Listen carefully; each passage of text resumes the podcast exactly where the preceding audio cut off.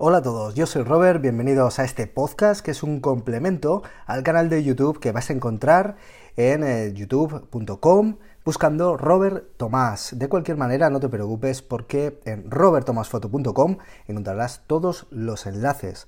Aprovecho para recordarte que los talleres de fotografía urbana, de composición, de narrativa visual, de retratos en exterior están ya publicados para las eh, ciudades clásicas de Zaragoza, Barcelona, Madrid, eh, Bilbao, Sevilla, Valencia, un montón de lugares a los que te recomiendo visitar en robertomasfoto.com para encontrar el taller que más encaje para compartir un grupo conmigo y seguir desarrollando y aprendiendo la fotografía.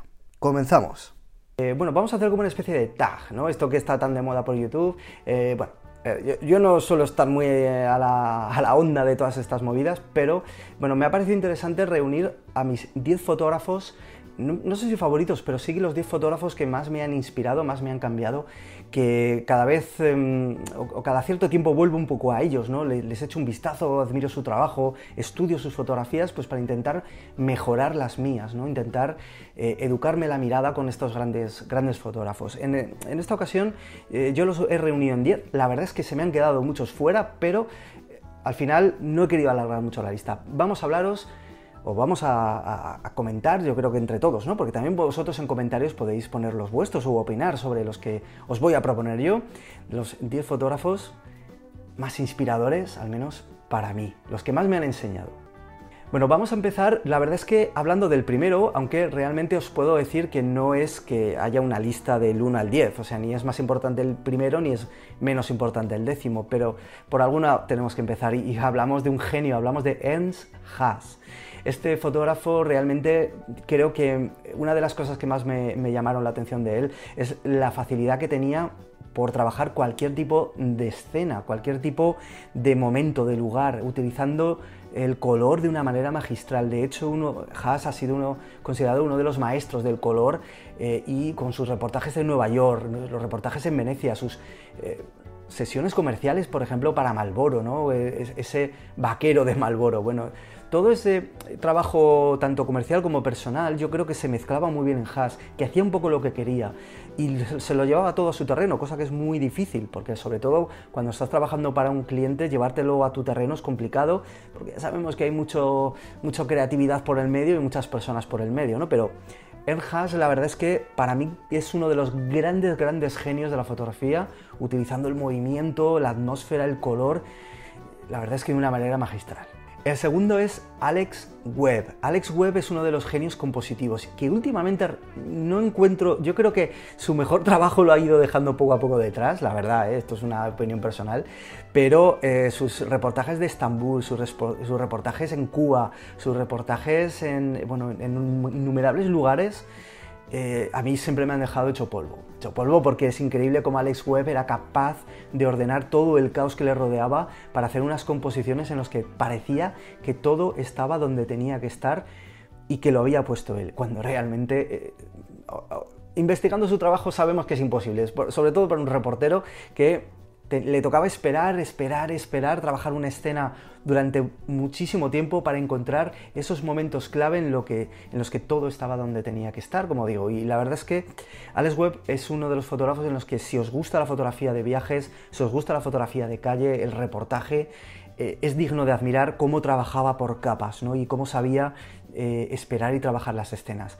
Sin duda, Alex Webb, uno de los grandes de la historia. El tercero de los, que, bueno, de los grandes fotógrafos que más me han inspirado, eh, Henry. Realmente Cartier-Bresson es eh, para mí el padre de la fotografía. A mí, eh, obviamente por, por, el tipo de fotografía que a mí me gusta, por el tipo de fotografía que me llama y como la entiendo yo. ¿no? Cartier-Bresson ha sido uno de los maestros de la composición, si antes hablábamos de Alex Webb. Creo que Cartier-Bresson marcó, marcó para todos hacia dónde teníamos que ir, ¿no? al menos en lo que era lo que es la fotografía como la entendemos ahora muchos, ¿no? Composiciones muy bien trabajadas, la geometría, cómo sabía colocar a los sujetos, cómo nos hizo entender que el mundo era el estudio en el que debíamos de trabajar, cómo esperar al momento, cómo disparar, cómo movernos en la escena y cómo entender un poquito la fotografía en sí, cómo ver, cómo mirar.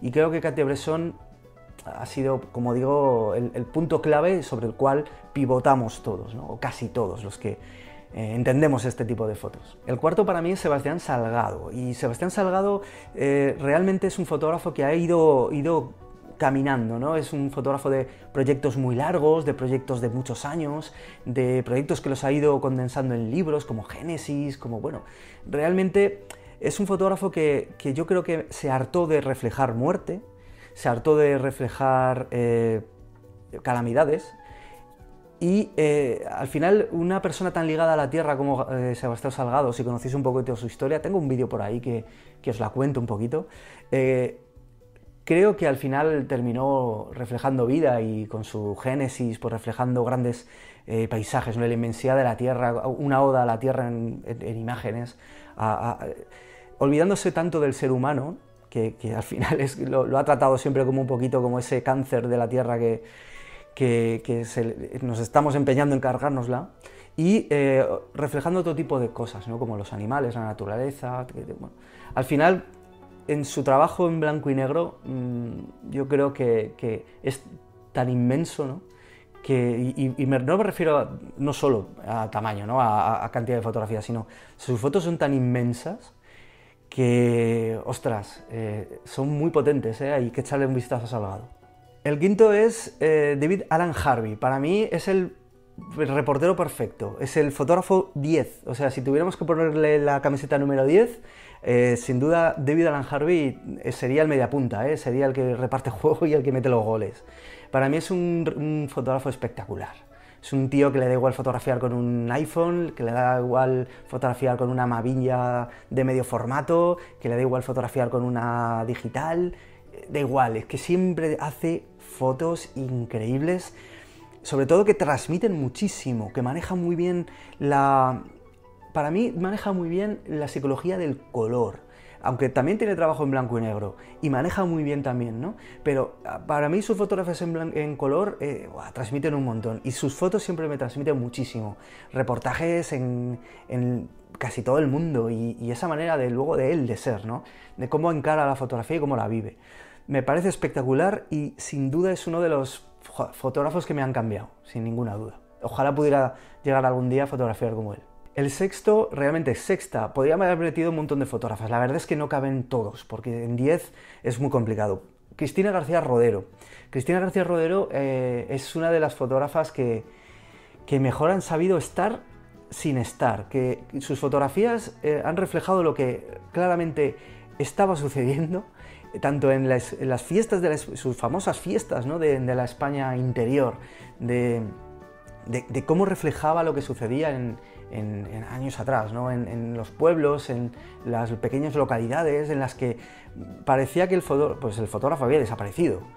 Y, cómo se lo llevó luego a, territorios muchísimo más lejanos ¿no? para reflejar en reportajes, eh, para numerosas eh, publicaciones. ¿no? Estamos hablando de Cristina García Rodero, que, que fotógrafa de Magnum, de National Geographic, de tantos sitios, premiada, bueno, estamos hablando pues de una de las mejores fotógrafas de la historia, y que tenemos la suerte de que además pues, sea española ¿no? y, que podemos aprender mucho de ella.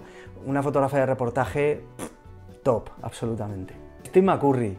Steve McCurry que ha sido muy polémico, ¿eh? muchos ya han dicho que bueno, la fotografía de McCurry es, es basura, que no sé qué, que no sé cuántas. Ostras, yo creo que es perdernos a uno de los maestros de la fotografía contemporánea. Steve McCurry eh, para mí es uno de los mejores retratistas en localización que ha habido y, y que habrá. O sea, su manejo del color, su manejo de la composición en retrato es espectacular. Por supuesto, el manejo que tiene de la, calle, el manejo que tiene del color, el manejo de, cómo reflejar la vida de la India, del Nepal, de, bueno, de, tantos sitios en los que ha ido, a mí me parece espectacular cómo maneja el ritmo en las fotos, que es muy difícil manejar el ritmo en las fotos. Componer de manera eh, armoniosa, puede ser con el tiempo relativamente sencillo a la hora de manejar unos criterios compositivos y unas herramientas compositivas, pero creo que conseguir el ritmo que tienen sus fotografías eh, realmente es difícil y sobre todo pues conseguir ese manejo del retrato ¿no? que, él tiene. A mí personalmente creo que Steve McCurry sigue siendo uno de los fotógrafos que, vamos, tendríamos que estudiar con lupa sus fotos. El octavo es Fanjo. Recientemente eh, tengo un vídeo exclusivamente hablando de, la obra de este, de este fotógrafo. Eh, Fanjo creo que ha sido un fotógrafo increíble a la hora de manejar los espacios, a la hora de manejar eh, las proporciones dentro de la fotografía, a la hora de entender la luz, cómo funcionaba la atmósfera, cómo transmitía dimensionalidad con ella. Eh, las líneas, no sé, yo creo que la limpieza del trabajo de la fotografía en Hong Kong de Fan Ho eh, es digna de que nos sentemos tranquilamente, empecemos a trabajar sus fotografías y, empecemos a inspirarnos en ellas. ¿no? Realmente creo que ha sido un genio, eh, no sé si no tan tal vez por ser asiático, que al final, pues bueno, europeos, americanos, como que parece que, que nos han golpeado más, ¿no? Culturalmente, pero creo que, que ha sido uno de los grandes y es uno de los grandes de la fotografía. Irónicamente, más dedicado a la película, ¿no? Al mundo del cine, pero que el tema de, el tema de sinceramente, y si no echarle un, vídeo, un vistazo al vídeo que hice, es espectacular. Hablamos eh, ya casi, bueno, ya casi acabando, el noveno, Vivian Mayer. Vivian Mayer ha sido una fotógrafa recientemente descubierta, ya sabéis la historia de Vivian Mayer, me imagino. Descubierta por un chico que compró una serie de negativos o cajas de negativos sin, o películas sin positivar y a ver qué pasaba aquí, ¿no? A ver qué había aquí en, estas, en estos rollos y que de repente descubrió una de las fotógrafas pues, más talentosas del siglo XX en este caso. ¿no? Vivian Mayer, pues una niñera que empezó a, fotografiar lo que veía, pero de una manera, con un estilo pues muy cercano y muy bonito, ¿no? La fotógrafa de los niños, se podríamos decir. Una fotógrafa muy muy de intuición, yo creo, muy de, muy de trabajar esos momentos, muy de saber qué distancia, en qué distancia se movía bien y sacar lo máximo de ella, ¿no? No creo que sea una fotógrafa muy experimental, salvo en sus autorretratos, por, la cual, por los cuales también es famosa, pero que realmente creo que, que, que supo sacar petróleo y con su historia también engrandece un poco el mito, ¿no?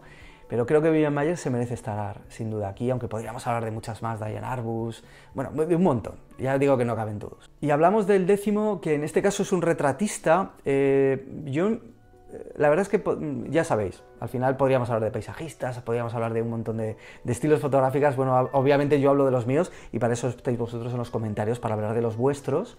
Eh, pero el retrato de Arnold Newman es un retrato para mí diferente, es un, retrato incluso más fotoperiodístico, un retrato contextualizado dentro de la realidad del personaje, que requería de mucho estudio, de, requería de mucho planificación, sobre todo compositivo, bueno, y simplemente tenemos que ver fotos como de Igor Stravinsky, o sea, locuras absolutas que te quedas alucinado de cómo se podía fotografiar así un retrato. Y yo creo que pocos han, llevado el retrato al nivel que lo ha llevado Arnold Newman, aunque puede ser que sea un retrato que ahora mismo pues no estemos acostumbrados realmente, es un retrato que, ahora mismo tal vez lo estemos eh, viendo más en fotoperiodismo, ¿no? en, los típicos suplementos o dominicales, pero ostras, yo creo que eh, contextualizar de la manera que hacía los retratos Newman me parece mm, magistral.